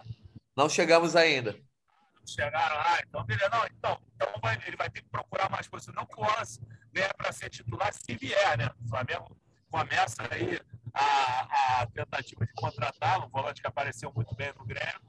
E é isso, cara. Acho que o Dorival tem tudo para fazer um, um cara que, que sabe gerir grupo, é um cara muito querido no futebol mas não só querido por conta de ser um cara gente boa, que parece ser assim. O pouco que eu trabalhei com ele na minha outra passagem como setorista, numa das minhas primeiras passagens, quando eu trabalhava em outro jornal, um cara muito educado, muito gente boa, mas mais do que isso, eu acho que é um baita treinador e torcendo muito aí para ele dar certo pela pessoa que é, mas também por tudo que ele já trouxe para o futebol, o futebol ofensivo, quando teve que fechar a casinha nesse início de Flamengo, fechou também. É um cara que tem repertório ele não se prende a conceitos e nem é um cara, é, como é que eu posso dizer, orgulhoso, não é um cara. É... Deixa eu pegar mais uma palavra aqui, meu Deus. Ah, vaidoso. Tá, tá, me faltando. Oi? Vaidoso, não é vaidoso. Pode ser vaidoso, mas, é, mas é por aí, inflexível. Ele não é isso, entendeu, Xará? Então, acho que por ser um cara que tem repertório, ele tem tudo para dar certo no Flamengo. E vamos nessa. Pô, Vai lá, Natanzinho. Eu vou levantar a bola que você está querendo que eu levante, Fred. Mas não sou eu que vou levantar, não. Vai ser aqui a última rodada de áudio dos ouvintes. Que hoje a gente teve bastante participação. Eu já chamei a galera logo depois do jogo para mandar áudio. Então a galera estava animada. Mandou muitas participações para a gente. E aí eu vou levantar a bola que você quer falar. Eu sei que você quer falar do King Arturo Vidal, Fred Gomes. Daqui a pouco vai chegar, vai chegar essa, esse assunto para você. Ô, Natan, Vamos ouvir, então. só uma coisinha. Como claro. a gente como a gente costuma conversar aqui quando tem alguma merda no, no WhatsApp, você me avisou aqui, tá fazendo muito barulho o ar-condicionado do carro do Nelinho aqui? Não, você eu... mandou usar. Ah. Eu achei que era vento, achei que era janela é que ele aberta. Ele tá feliz da vida que o Flamengo ganhou de 7 a 1 aqui, o Nelinho tá, tá soltando fogos aqui. é por isso que ele tá fazendo esse barulho todo, entendeu? Mas eu acho Boa. que eu vou desligar o ar um pouquinho, então desliga, por favor, Painelio. Não, Painelio, Vascaíno, Vascaíno mais gente boa que existe. Um abraço aqui pro Nelinho. melhor motorista do Brasil, melhor que o Lewis Hamilton. Vai, pode ir, né? Um abraço pro Vou Lelinho. aproveitar que está o Vascaíno aí, então. Lá, Desculpa aqui, Natan, interromper o fluxo. Claro. Mas só para justificar, galera, a minha bronca com, com o Dorival, ela tem motivos muito objetivos, sabe? Não é porque eu tenho antipatia por ele, não é nada disso. Para mim, ele cometeu um erro muito grave em 2009 e que aos poucos ele está tentando ficar legal comigo, entendeu? Acho que está tá no caminho, mas ele teve a chance de manter o Vasco na Série B em 2009 e não manteve. Ao contrário, foi campeão da Série B, subiu com o Vasco. Isso é um negócio difícil de perdoar, entendeu? E até hoje eu ainda estou meio escabriado com ele. Claro, ele está ganhando pontos, mas ainda tenho meus, meus problemas com o seu Dorival. Dorival Boa. Saque. tá certo, Arthur. Então vamos ouvir aí a participação da galera. Fala, Natan. Beleza? Marco Ribeiro aqui de São Luís do Maranhão. Meu amigo, que jogo, que jogo. Pedro e Gabigol tem que jogar junto. E que partidaça de Rodinei. Cara não tá cruzando, o cara tá fazendo amor. Vidal, pé quente. Já foi no Maraca, já viu 7x1. Davi Luiz agora ficou do lado certo do 7x1 também. Jogou bem, levou cartão, mas jogou bem demais. E cara, não vou perdoar Cássio e Benedetto. Não vou perdoar. Esse jogo, do jeito que o Flamengo tá embalado, 7 a 1 era pra ser contra o Boca, cara. Era pra ser contra o Boca. E já tô empolgado, já tô procurando passagem aqui do Maranhão pro Rio de Janeiro pra ver se Flamengo e Corinthians aí. É, só não sei a data, senão eu já tinha comprado. Mas isso aí, vamos pra cima, vamos pra cima. Rumo a Tóquio, Doha, qualquer lugar. Vamos lá. Flamengo. Saudações rubro-negras. Jorge Natan, aqui quem fala é o Tavinho de Cuiabá, Mato Grosso. Cara, que partida maravilhosa. É muito fácil falar do Pedro, que eu já cri- critiquei bastante, mas temos que falar dele, Pretinho Rod. Quem precisa de Alexander Arnold quando se tem essa fera, esse trator na lateral direita? Manda um abraço aí pra galera do, do grupo das cartas do Papai Noel. Só flamenguista retardado. Fala Jorge Natan, pessoal do GE Flamengo, Arthur, Caê. Rapaz, não é todo dia um 7 a 1 muito menos Davi Luiz do lado vencedor, né? Eu vou me inspirar o Arthur e tô rumo a Tóquio já. Tava até pesquisando aqui a passagem para Guayaquil, tá por volta aí de 3, 4 mil reais. É caro para a realidade de hoje, mas o que a gente viu hoje faz tempo que, que eu não vejo. Empolgou, empolgou. Agora eu tenho uma pergunta. Com esse time de hoje, Cebolinha e Vidal tem espaço? No lugar de quem? Valeu, abraço. Um abraço aí para o Kennedy, que mandou essa pergunta para a gente, também para o Marco Ribeiro e para o Tavinho e para a galera lá do Cartas do Papai Noel, que falou que tem um grupo lá de flamenguistas. Um abraço para a galera. É o craque neto do Flamengo. Esse aí é a carta. Carta de- bom de... Bom, aí que outro podcast vai ter tanta variedade de sotaque? Aí querem falar que é terceirizada essa torcida, pô. tá Pô, de cara, sacanagem. O mais fantástico o craque neto aí. Ah. dos áudios é isso. De, vem, vem de todo o Brasil, assim, do interior, de capital. E aí, Fred Gomes, já levanta a bola para você, porque o Kennedy pergunta do Cebolinha e do Vidal, né? Então a gente fala do Vidal que estava no Maracanã ontem, é, acompanhou o jogo. Como é que vai se encaixar o Vidal? Que parece que ficou encantado com o Rodinei, que também foi elogiado pela galera. É isso aí, Natanzinho. Assim, como ele vai se encaixar, deixa que o Dorival responde. Eu quero falar é da, da participação dele como íntia, que o meu xará foi buscá-lo lá no. Foi um dos repórteres que foi buscar o. Buscar, entre aspas, né, galera? Buscar o, o, o Vidal no, no Galeão. E ele falou que ainda não tinha assinado, que ainda estava em conversações e que ainda era só um íntia do Flamengo. Como íntia, a galera que não, não conhece o Portunhol, como eu, que sou um craque do Portunhol, íntia é torcedor. E ele estava animadíssimo, cara, muito legal mesmo assim, a reação do cara. Se fosse um cara marrudo, talvez visse o jogo de cara amarrada, não quisesse papo com a torcida. Ele estava separado por um vidro, ele não pôde é, tirar foto com os torcedores, assinar a camisa, mas assim, o que esse cara fez de joinha para a torcida deve estar com o dedo dormente, meu irmão. Que ele foi muito simpático com os caras, assim. Todo mundo vinha lá perto, é, perto da gente ali, porque nós ficamos ali só para explicar para o nosso ouvinte aí. É, no Maraca, pessoal, tem a tribuna de imprensa, a gente fica acima das cadeiras especiais ali. E, e, nós ficamos um pouquinho mais próximos da torcida do Tolima, porque o camarote do Flamengo é o número 8 ali, é onde o Marcos Braga assiste os jogos e tudo mais. E aí o, o Vidal estava ali, cara, a torcida teve. Até eu achei que teve uma música que a torcida cantou para ele, que eu acho que enfocou Flamengo e Minervém de 1993, a maior goleada do Flamengo na história da Libertadores. Rapaz, o, o nosso Charles Henrique pede a rubro-negro mesmo. Uma lapada no baixinho dos caras, é, o, acho que era o camisa 10 deles. E, e o Júnior Baiano, a torcida cantou pro Vidal ontem. O Vidal é mal, pega um, pega geral. Oi, cantaram essa pro João Gomes também. Ontem a torcida cantou o nome do time todo, isso foi bacana. Torcida, por mais que tenha ainda aquela confusão de sons, porque é muita torcida organizada do Flamengo e cada um quer puxar o seu, mas ontem isso foi minimizado. Eu achei muito bacana que cantaram o time de todo, o nome do time todo em alto e bom som. E isso aí, porra, encantou o Vidal. Vidal filmou a torcida, filmou, filmou a entrada do time em campo. É, pô, tem uma bola. Agora vocês vocês lembrem aí para mim que realmente como eu estava muito dividido entre análise tática, observação do Vidal, tem uma bola que o João Gomes chuta de esquerda, quase foi gol que o que o Cuesta, é Cuesta o nome do goleiro, esqueci meu Deus. É, pega no contrapé dele e aí o, o Vidal leva as mãos na cabeça. O tem um lançamento lindo do Arrascaeta para o Gabigol, que a bola dá uma desviada e o Gabigol não consegue chegar, ele também tem a mesma reação. Enfim, cara, torceu muito. Ele cumpriu o que falou que ia ser um íntia do Flamengo. Assim ele se comportou lá no camarote do Flamengo, Natanzinho. Boa, então vamos, vamos ver a, a opinião dos nossos outros setoristas e do Arthur sobre Cebolinha e Vidal. Já chegam para vestir camisa, titular, dono de dono de, da porra toda, o Arthur Bunenberg? É isso. Olha, Natan, eu acho que sim, porque é futebol business, né? não é futebol friends. E os caras que chegam com essa moral da Europa, com esse investimento alto do clube, pô, o Dorival quer continuar sendo técnico do Flamengo, né? Ele não é nem besta de botar os caras no banco.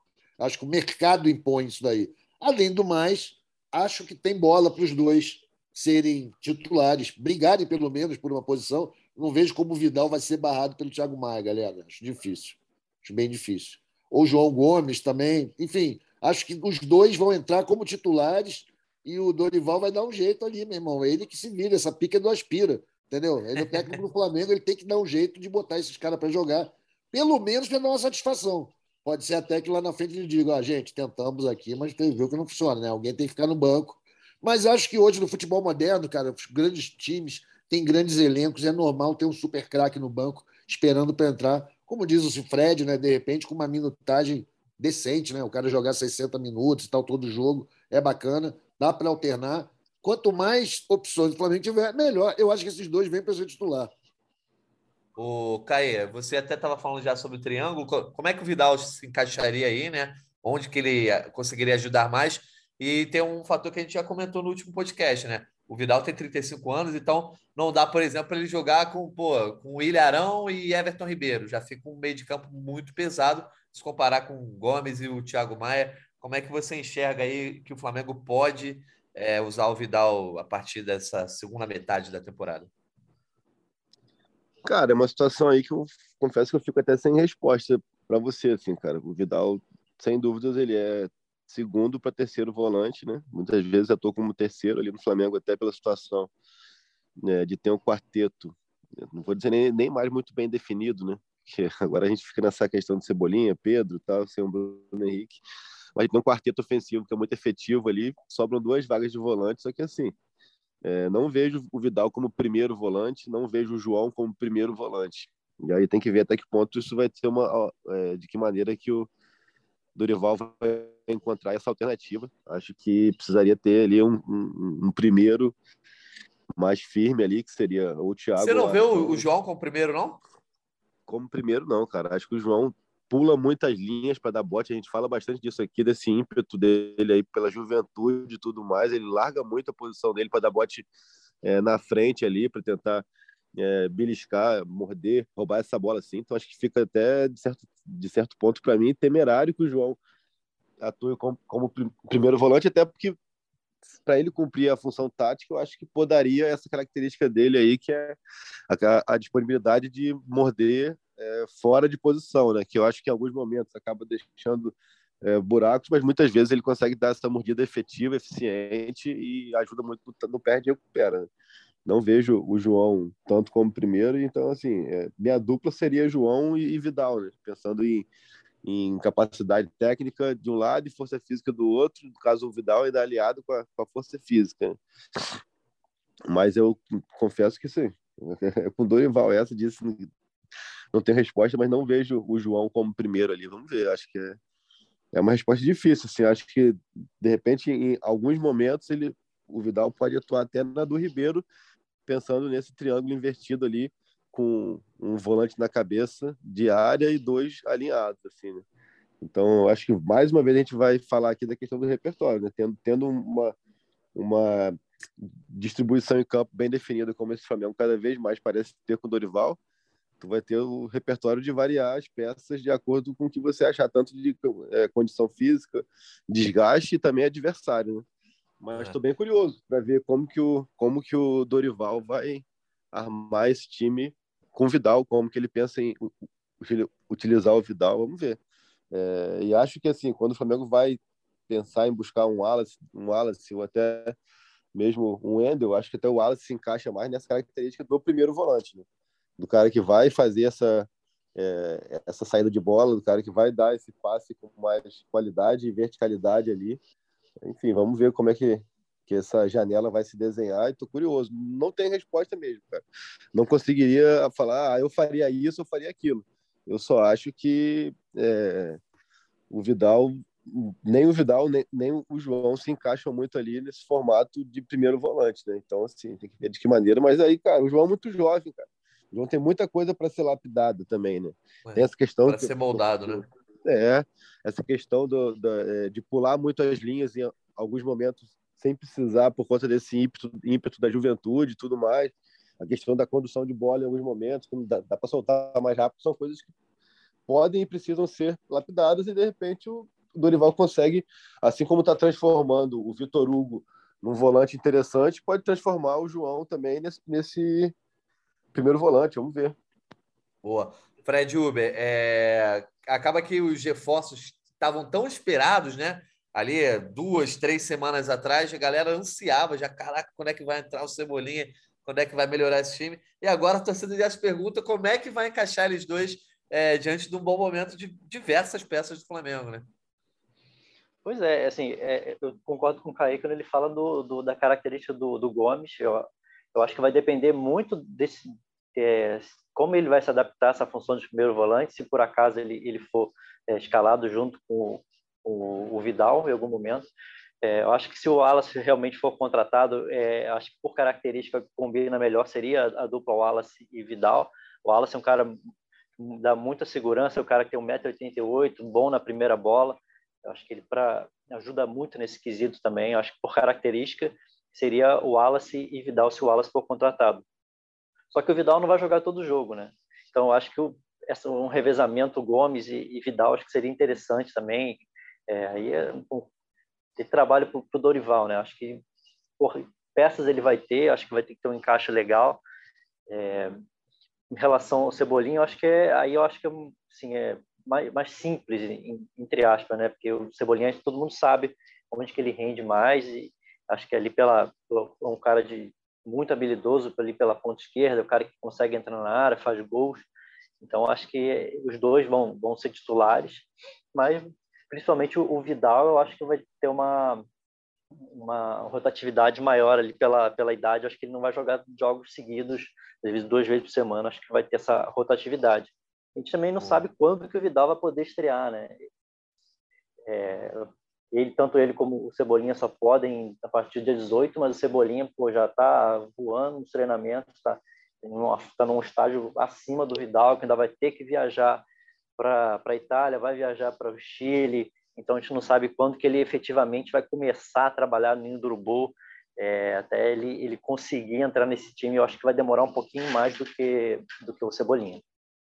Pois é, assim, é, tá se tendo uma paciência muito grande, até porque o Vidal não assinou o contrato ainda, né? Mas eu acho que tem que dar uma esticada nisso ali, falar, Vidal, ó, pega esse voo, vai lá logo em Milão, assina essa rescisão, vai embora. Porque o jogo com o Corinthians é daqui a, a 20 dias, a 20, 24 dias. É na semana ali dos dias 2, 3 Senão e ele 4. vai começar a treinar É. quando abrir a janela. Exatamente. é, o jogo ali é na, na semana dos dias 2, 3 e 4. A tendência é que seja no dia 2, por causa da transmissão da TV aberta, que seja na terça-feira, que sejam duelos nos dia 2 e dia 9. A gente já está hoje aqui no dia, dia 8 ou dia 7? Dia 7. Dia 7. Então, assim, vamos botar aí com muito boa vontade que o Vidal comece a treinar segunda, que acho que não vai. Já vai ser dia 11. Tu vai ter aí 20 dias para ele entrar em forma e jogar. Então, assim, a gente está começando a vislumbrar aqui um, um confronto contra o Corinthians sem o Vidal, né? Porque vem de férias, ainda vai na Itália e tudo mais. Então, o Vidal, por vir de um período de, de férias, ele vai praticamente ter que fazer uma pré-temporada e se colocar em condição. Então, fica também essa. essa a gente vai observar bem isso, que o Cebolinha não. O Cebolinha já vinha treinando em Fortaleza, já está treinando no Flamengo há duas semanas vai conseguir estrear provavelmente contra o Juventude em Brasília, vai conseguir ter aí 10 dias de jogos até esse duelo contra o Corinthians, eu acho que a gente consegue já entender que o, Corin... que o Cebolinha vai estar à disposição nas quartas de final. O Vidal a gente precisa ficar de olho nisso aí, acompanhar, monitorar, ver o que o Flamengo pensa, porque é, o, tempo, o tempo começa a ser curto, né? por mais que esteja daqui ainda 25 dias, o Vidal já vai perder 4, 5 dias indo na Itália e voltando, né? Boa. Fred Gomes, onde é que você tá? Já tá chegando perto do ninho? Cara, tô, tô há quantos minutos, Nelinho? 15, né? O pessoal tá perguntando aqui, o Natan quer saber quanto tempo eu tô. Fala aí. 20 minutos? Pô, esse teu Waze congelou aí, bicho. Porra, tava dando 20 há pouco tempo. Enfim, Natan, é, tá dando 20 minutos aqui, são meio. São não, né? É meio-dia e 22 agora. É, tão perto. Vamos lá, fala aí. Tava Não, aqui, eu só- eu, eu tava lendo sobre o Flamengo e Minervém aqui, cara, na- no Globo aqui. Aí, porra, aí os caras chamando de Djalmir de Djalma Dias. É mole, Arthur? Djalma Brincadeira, Dias, brincadeira. Agora, todo mundo falando do Minervém, Fred, e ninguém fala do jogo contra o Blooming, que o Zico fez três gols, pô. Sim, Foi é verdade. 83. Que foi 7x1 também, né? 7x1 igualzinho. Pode crer, é verdade. É o pessoal, o pessoal tá, tá lembrando mais da, da época sofrida. 90, se bem que 93 ainda era uma época boa, estava saindo do Penta. É aquele ano que começa a grande seca nacional do Flamengo. Mas fala aí, Natan. Não, ia só perguntar aí a apresentação do Cebolinha, né? Você tá indo para lá? Não, então, cara, a gente vai entrar lá 1h30. É, o, o- como o Nelinho, como eu falei que o Nelinho é melhor que o Hamilton, a gente vai chegar daqui a 20. A gente só vai entrar no Ninho 1h30. Então eu tenho que puxar um baralho aqui para jogar com ele. E com a Natália Movila, que é a nossa. Tenho que falar Movilia, que é o sobrenome dela espanhol, nossa brava estagiária que está indo fazer essa cobertura conosco. E aí vamos ter que puxar um carteado aqui, porque a gente vai ficar sem fazer. Tá um sol, meu irmão, no Rio. Para quem não é do Rio, aí tá, o bagulho tá doido, mas tá um. O ar-condicionado do Nelinho também é excelente, então não tenho o que reclamar. Queria saber se, se o Fred vai, vai perguntar na coletiva no Cebolês. Cebolinha, aí é demais. Boa, Tu, sa- boa tu sabe que eu tarde, sou eu queria, eu queria saber. saber se a sua, se a sua família ela lúbulo negra desde lá do Ceará. Não dá mesmo. Se você fizer isso, por favor, você, você grave e mande pra gente no podcast aqui, ô Fred Gomes, que a gente Não precisa pode. com isso. Não posso. Eu, aí aí o, o Janil Júnior me manda pra p... que pariu amanhã mesmo. Bom demais. Vamos fechando então aqui essa edição. Vou só trazer a parcial do bolão, porque, amigo, eu tô em alta aí. Eu, tô quase tão bem quanto o time do Dorival Júnior, porque eu não cravei, mas fiz três pontos, coloquei 3 a 1 então acertei aí o golzinho do Tolima. Eu e a Giovana, que na verdade quem deu palpite aí na última, no último podcast foi a Vitória. E eu, todo mundo fez dois pontos, todo mundo colocou vitória. Então, com isso, Fred Uber fica com 40, ainda liderando, mas tô chegando, hein, Fred Uber? Tô com 39 pontos nesse bolão. Depois vem o Caê Mota com 33. E aí, empatados na lanterna, e o Fred Gomes, que já tinha deixado de ser lanterna, agora tá junto, tá ali dividindo esse, esse momento com o Arthur Mullenberg e a Giovana, todos com 30 pontos. O Fred Tá Gomes equilibrado, passou, Bolão. qui- pass- passou 500 jogos falando 7x1, 8x0, 25x2 e tal. Agora que era para ele ter cravado. A pessoa, se ele crava essa, pô, E ele botou, cara, ele botou 4x2, o Fred. Teve uma hora que eu achei, falei, cara, o Fred Gomes vai cravar. Quando tava 4x1, eu falei, Fred Gomes vai cravar isso aí. Cara, eu pensei nisso também, só que eu falei, ah, cara, eu não quero ganhar bolão, não. Eu quero fazer uma matéria sobre uma grande goleada aí. Tomara que o Flamengo faça mais muitos gols. Mas ontem, quando eu estava lá na minha funcional, que o Caê ficou de ir, não foi até hoje, eu falei com um parceiro lá, o Tadeu, falei, Tadeu, vai ser 6x0 Flamengo hoje. Tem até print do zap, mas não acertei também, então tá tudo certo, meu irmão, não teve jeito. Não acertei nem com 6x0, nem 4x2. Chegou perto. E aí, com, com esse gancho do bolão, a gente vai falando já do jogo de domingo contra o Corinthians, que acabou ganhando até um pouco, não só o peso de visitar a Arena Corinthians, um, o jogo entre as duas maiores torcidas do Brasil, aquela coisa, 4 horas da tarde na Globo, é, enfim, é o jogo do fim de semana, né? Mas agora ganha até o contorno de prévia para o que vai rolar nas quartas de final da Copa Libertadores, Arthur Mullenberg. Quero saber, então, aí, otimismo. Você falou, ah, agora eu já estou mais otimista, estou mais animado. Quero saber do teu palpite para domingo. Cara, mais do que um palpite, eu tenho uma dúvida quanto a esse jogo, né? De como que o Corinthians vem. Se o Corinthians vem relaxado porque conseguiu um grande feito de se, de se classificar na bomboneira, ou se- agora a gente sabe que eles estão todos ferrados lá, né, para montar o time, tá cheio de contusão. Então é um jogo complicado, porque o Flamengo acho que chega com o gás todo, né? Toda a moral, meio que obrigação de vencer, mesmo sendo lá porque tem sido a, a tradição né, da gente, nos últimos anos da gente pegar o, o Curica e dar um sacode neles. É um jogo difícil para o Corinthians. né? Eu acho que o Flamengo chega muito empolgado, mas tem que ficar esperto, porque é nessa hora da empolgação que costumam acontecer as tragédias. Mas assim, cara, o jogo que vai ter dois protagonistas como Cássio e Pedro, ninguém pode se queixar. Gostei. Dá, dá um palpite aí, ô, Arthur. Qual é o seu placar? Vou ficar no sapatinho, brother. 3 a 0 Flamengo.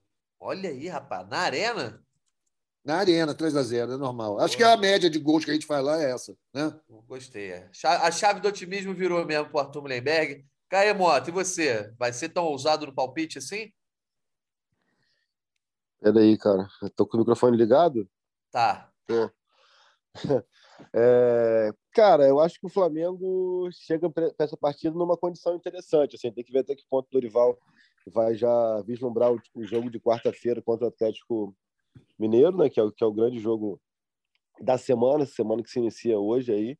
Eu acho que isso é importante, tendo como base o que ele fez na Vila Belmiro, que ele botou um time completamente reserva. Acho que ele pode usar de um expediente similar na Arena Corinthians, mas eu acho que assim é, o que eu vi do Corinthians quarta-feira na Bomboneira foi uma coisa pavorosa, assim, cara. Todo respeito ao Corinthians e, e esse é um comentário de- justamente de respeito ao Corinthians, assim. Classificou, acho que o duelo da quarta de final é totalmente diferente. O Corinthians vai chegar com o Yuri Alberto, com jogadores lesionados de volta, o William, outros, outras tantas peças, Maicon e tudo mais. Mas o Corinthians foi na Bomboneira e foi 21 a 0 em finalizações para o Boca um Boca muito fraco, muito ruim, ainda conseguiu se impor dessa maneira diante do Corinthians. Então, acho que o Flamengo, nesse confronto do, do domingo, não estou falando nem de vislumbrando para frente mata-mata, acho que o Flamengo chega como com certo favoritismo, mesmo sendo fora de casa, mesmo poupando algumas peças. Então, vou colocar um 2 a 0 Flamengo aí, estarei lá. É, espero que seja uma partida legal de, de se trabalhar, de cobrir mas é, o que eu falo aqui é mesmo porque o jogo de, de terça-feira me, me assustou. Assim, eu falei, nossa, cara, um Boca sem recurso, chutando bola na área, é, esticava no Vicha na, na, na, na, esquerda de bola na área, ainda assim foi 21 a 0 em finalizações. Me surpreendeu como o Corinthians abriu mão de jogar. Vamos, vamos ver como é que vai ser no, no domingo, né? Tá certo. E você, Fred, Fred Uber, como é que você vê esse jogo de domingo aí? Teu palpite? Eu também acho que o Flamengo chega bem mais forte que o Corinthians, ainda vai. O Corinthians bem desmantelado, né, sem jogador, já teve jogador machucado lá na, na Argentina. Enfim, acho que o Flamengo chega muito mais é, forte, independentemente de quem o Dorival for colocar. O palpite é, vai ser 3 a 1 para esse jogo.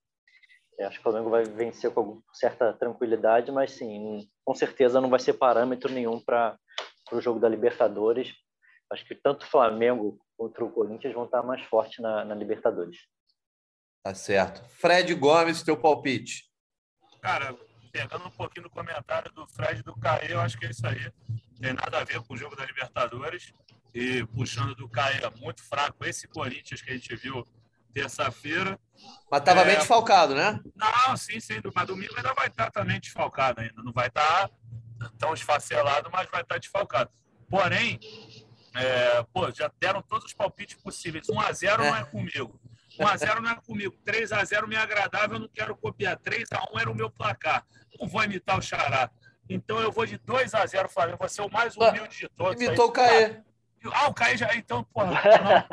Não, Ah, cara, Não, é pode imitar, Fred Gomes. é Tem essa fiquei- quer eu ganhar fiquei- sozinho. Eu fiquei prestando atenção no comentário do Caio, não, não ouvi o placar. Não, Não, então o meu foi ser- 2x0. 2 Seja a 0 homem, bota 4x0, rapaz. Não, então é isso, 4x1 Flamengo. Que Vai Não, um sempre mas o meu é 2x0. É 2x0 meu. Não, mas eu ia te copiar, Gago. Então eu vou botar 4x1 Flamengo, igual aconteceu aqui recentemente, cadê? Foi Tá vendo, né? 2019, Esse oba-oba é mas- contagioso. Mas aí foi no Maraca, né? Pô, mas 4x1 também, o Flamengo já fez tanto 4x1 no Corinthians. Cara, 4x1 na arena é dose, hein? Fez Pô, já 5 metemos- fez em cara. 2020, pô. Salão de baile aquilo ali, rapaz. Salão de Ó, festa. Ô, ô Natan, se liga na estatística aqui, ó. Últimos jogos do Flamengo na Arena Corinthians depois da derrota na Copa do Brasil de 2018. Escuta aí, ó. Aqui, ó. Perdeu 2x1, perdeu aquela semifinal, aí vamos lá. É, Arena Corinthians Brasileiro, 3x0. Acho que Paquetá, até René fez gol nesse jogo, eu acho. Aí, é, René fez num jogos aí. Aí depois, Arena Corinthians Copa do Brasil 2019, gol do Ilharão de cabeça, 1x0 Flamengo. Aí, ó, Brasileiro 2019, 1x1, gol do Gabigol que tacaram água nele. Aí, ó, é, 2020, 5x1 com show do Vitor Vinícius, lá na, na Arena Corinthians. É, 2021, 3x1 na Arena Corinthians. Porra, eu não tô errado, meu irmão. Entendeu? Eu não tô aqui para acertar, pô. Não tô aqui para acertar placar, eu tô aqui para fazer meu placar bailarino mesmo, 4x1 Flamengo. Pode anotar aí. E Pedro crava mais dois. Já anotei aqui 4x1 Fred Gomes, depois a gente pega o palpite da Giovana. Eu vou de 1x0. Já que você Que recusou, você recusou 1x0, eu vou de 1x0, até porque a gente não sabe, né, como é que o Dorival vai mandar o time, porque quarta-feira tem um jogo contra o Galo, né? E a expectativa tá alta. Eu acho que assim, para o Flamengo virar na quarta-feira, talvez domingo possa se poupar um pouquinho, né? Mas enfim, vou, de, vou com esse Essa é a 1 a 0. grande pergunta, Natan, sobre o jogo. Se o Flamengo vai inteirão ou se segura a onda para quarta-feira. Essa é uma pergunta realmente pertinente. É, pois é. E Arthur, me chamou a atenção, eu, eu tava no Maracanã ontem, é, a torcida do Flamengo já falava muito de quarta-feira. É, aqueles cantos Foi de. depois de- do sexto gol, Natan. Foi depois. Fez o sexto gol, começou a homenagear o Galo. É, vi que É. até, até vários setoristas do Galo ficaram retuitando que eu botei. Torcida do Flamengo xinga o Atlético numa só voz. Aí o pessoal, rivalidade unilateral, rivalidade unilateral. Os caras se doeram com essa citação que dizem que o Flamengo trata como uma rivalidade unilateral. Acho que o Arthur pode falar melhor do que eu. Mas esse jogo aí, a torcida do Flamengo está focada no Galo, porque é o mata-mata que interessa. Não é por causa de rivalidade, entendeu? Mas aí isso aí eu deixo para o Arthur. Entendeu? Não tem essa rivalidade toda com o Atlético Mineiro, mas ele viveu muito mais do que eu, isso, né? Eu sou mais, eu sou um pouquinho mais novo que ele, não muito, mas eu já peguei de uma época que o Flamengo ganhava do Atlético Mineiro toda hora, agora que tá freguês recentemente. Mas não veio essa rivalidade toda mesmo. É, como dizem aí, né, cara? A rivalidade é platônica, né? Porque a gente está fazendo festa ontem, xingando os caras lá depois do 6 a 0 mas se fosse o jogo contra o Asa de Arapiraca, ia ser a mesma coisa. A gente está focando na próxima competição mata-mata. É super normal e também ajudando a, a, a encorpar aquela narrativa que o Gabigol mandou, que vai ser um inferno mesmo quarta-feira no Maraca, cara. É isso aí. Tá certíssima a torcida, mas o Atlético não é para ficar se achando gostoso, não, porque qualquer um que fosse nosso adversário numa, num jogo de mata-mata da Copa do Brasil ia receber o mesmo tratamento. Ia ser mandado tomar um suco de caju, né, Artuzão? É isso, cara, que é bom, vitamina C, faz crescer, acalma. É, eu, eu ia comentar isso, que o, a torcida do Flamengo, pô, uma organizada, aquele, aqueles cantos que tem provocação de organizadas, geralmente entre as organizadas do Rio, estavam mandando para a organizada do Galo. Xingaram, né? Mandaram tomar suco de caju. E até no final, o Gabigol chega, ele se, ele se desloca do grupo ali, vem com a torcida e a galera vê o Gabigol pulando e começa a cantar: ah, acabou, amor, isso aqui vai virar um inferno. Pegando muito a declaração do Gabigol, eu acho Exato. que. Natan, Essas- desculpa até me meter, mas lá, eu acho lá, legal, acho legal tua sensibilidade. Só fiz até uma nota sobre isso, porque assim, essa música Acabou o Amor, isso aqui vai virar o inferno, para os torcedores de paz que vão para o Maraca para curtir, essa música é praticamente um prenúncio, ó, meu irmão, fica ligado que a porrada vai comer. Sim. Quando cantavam isso, acabou o amor, isso aqui vai virar o inferno, geralmente em derrota, e era a torcida ameaçando é, briga. Geralmente partia de uma das principais organizadas do Flamengo, ela que canta isso sempre, sempre teve uma conotação bélica. Ontem não. Ontem foi uma. A música foi um abraço à ideia do Gabigol. Foi ontem ela É, e tem o realmente. ela- seguinte, Fred, isso era cantado pro Flamengo, né? Essa música é cantada pro Flamengo, Exatamente. Para o Flamengo. Assim, sempre foi uma música da torcida do Flamengo mesmo. Até vi agora outros times cantando aqui no Rio, até achei engraçado. Não lembro quando eu vi isso, eu falei, caramba, até essa música se proliferou. Mas era exatamente isso que o Arthur falou. Cantou isso aqui vai virar um inferno porque a porrada vai comer e aí a galera já ficava ligada para para evitar brigas. Eu mesmo, como repórter, sempre ficava assim, meu irmão, cantou isso aqui vai virar um inferno, eu já vou ficar de olho para ver se eu vou ter que parar no jeito. Trilha sonora de Crise na Gávea, né? Nas antigas Crises da Gávea. Pois é. Fre- Fred Gomes, você falou alguma coisa aí que cortou o finalzinho? Você tá em outro túnel ou não? Acho que o Fred Gomes deu uma caída. ver, porra, se eu vou ter que Ah, você apareceu. falou, é, colocaram música, ela sempre acaba com uma homenagem para uma. Ué? Não, você minha voltou. conexão Tá ruim. Ah, não, mas enfim, essa música da Beth Carvalho, ela sempre terminava provocando a torcida do Vasco. Ontem eles já botaram o nome da organizada do Atlético. Então realmente virou a chave pro Atlético. Pois é, a galera tá com expectativa. Então, a gente, no próximo podcast aí, segunda-feira, a gente vai falar muito sobre esse jogo contra o Galo. É, ingressos esgotados, mas antes ainda tem esse duelo contra o Corinthians, domingo, 4 horas da tarde. Então, Arthur Mullenberg, uma decisão ali, a gente falou que o Flamengo ia ter algumas decisões né, nesses próximos dias. Uma decisão já foi, já conseguiu garantir as quartas de final, já conseguiu garantir que o Cebolinha pelo menos jogue alguma partida da Libertadores, e o Vidal também. É, o 7x1 histórico, quero o seu destaque final para essa edição. Deixa de entrar para o hall das históricas do nosso podcast. Cara, meu destaque final, mais uma vez, falta de imaginação e também generosidade e respeito a quem merece. Torcida do Flamengo, mais uma vez, dando show, sendo decisiva, criando um ambiente impossível para o adversário. Eu confio também agora na força da torcida de São Paulo, torcida do Corinthians, do Flamengo, muito grande lá em São Paulo. Vai fazer o barulho dela lá na arena, na medida do possível, de quantos ingressos liberarem para nós. E vamos para cima, compadre. O brasileiro voltou a ser uma possibilidade.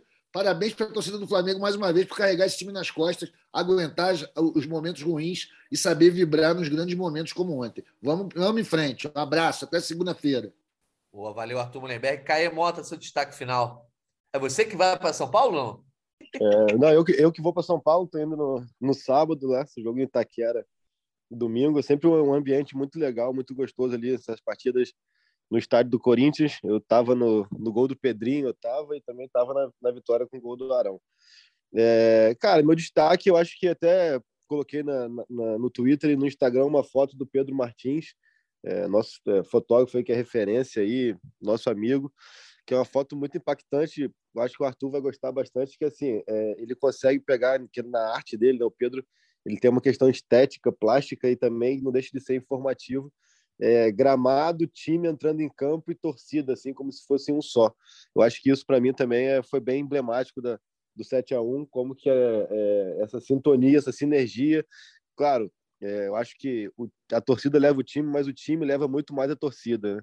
E o time fez por onde a torcida se inflamar, a torcida abraçar, a torcida se sentir novamente representada por esse Flamengo. Essa é uma foto muito emblemática. Eu acho que isso fica também é, do jogo de ontem, como que essa sintonia, essa sinergia tão importante para o Flamengo é, parece ter voltado, né? E volta no momento fundamental, a uma semana desse confronto com o Atlético também, que é muito importante por tudo que representa essa rivalidade, é, mais dos últimos dois anos, até nem vou entrar no fator histórico ali, então acho que vai, vai ser um jogo muito muito emblemático para consolidar essa volta por cima do Flamengo na quarta-feira que vem e ter tido essa essa prévia, né? É, no jogo contra o Tolima e ter tido essa, novamente essa comunhão de torcida em campo, acho que foi muito importante para que o Flamengo possa vislumbrar um final de 2022 com, com, com otimismo, com esperança, com bons, é, boas perspectivas. Então fica para mim esse destaque disso, do quanto que a vitória, do quanto que o 7 a 1 é, foi, foi importante até mais do que a classificação, que já estava encaminhada, mais do que a boa atuação de torcida e campo novamente sendo um só. Acho que isso foi muito legal. E quem tiver aí pode entrar lá no meu Twitter ou no meu Instagram, que essa foto do Pedro Martins representa bem isso. Tamo junto, abraço. Valeu, Caizão. Foto espetacular do Pedro Martins, realmente valeu a pena a gente ter, você ter postado isso, Caizão. Então, quem não viu, chega lá nas redes do CAE, acompanha lá. É, destaque final, Fred Uber. Um abraço para todo mundo, até segunda. É, vamos ver aí depois de Everton e, e, e Vidal quem vai ser o, o, terceiro elemento novo do Flamengo aí para ser inscrito na, na, próxima fase da Libertadores. A galera acompanhar lá no, no GE, a gente, tá, a gente vai correr atrás aí para saber quem que é, o, que é a próxima, o próximo alvo do Flamengo. Um abraço. Boa, valeu Fred Uber, um abraço. Fred Gomes, você que já deve estar tá aí chegando no Ninho, se preparando para receber o Everton Cebolinha, seu destaque final. Agora eu estou chegando para cá para fazer despedida em homenagem ao Carlos. Então, um abraço a todos e daqui a pouco tem Cebolinha no Globoesporte.com. Abraço a todos. Valeu, galera. Valeu, Frederico Gomes. Um abraço para você. Até a próxima segunda-feira. Mais uma vez agradecendo ao Fred Uber, ao Caê, Arthur Mullenberg. Dia de casa cheia, hein? Podcast histórico é assim. Agradecendo também ao Rafael Bizarello, nosso editor nessa edição de número 247 do GE Flamengo. A gente está de volta na segunda, depois do jogo contra o Corinthians. E obrigado a vocês, ouvintes, não só que participaram, mas também que ouviram a gente até agora. Um abraço e até a próxima. convite para falta, cobrança! Gol!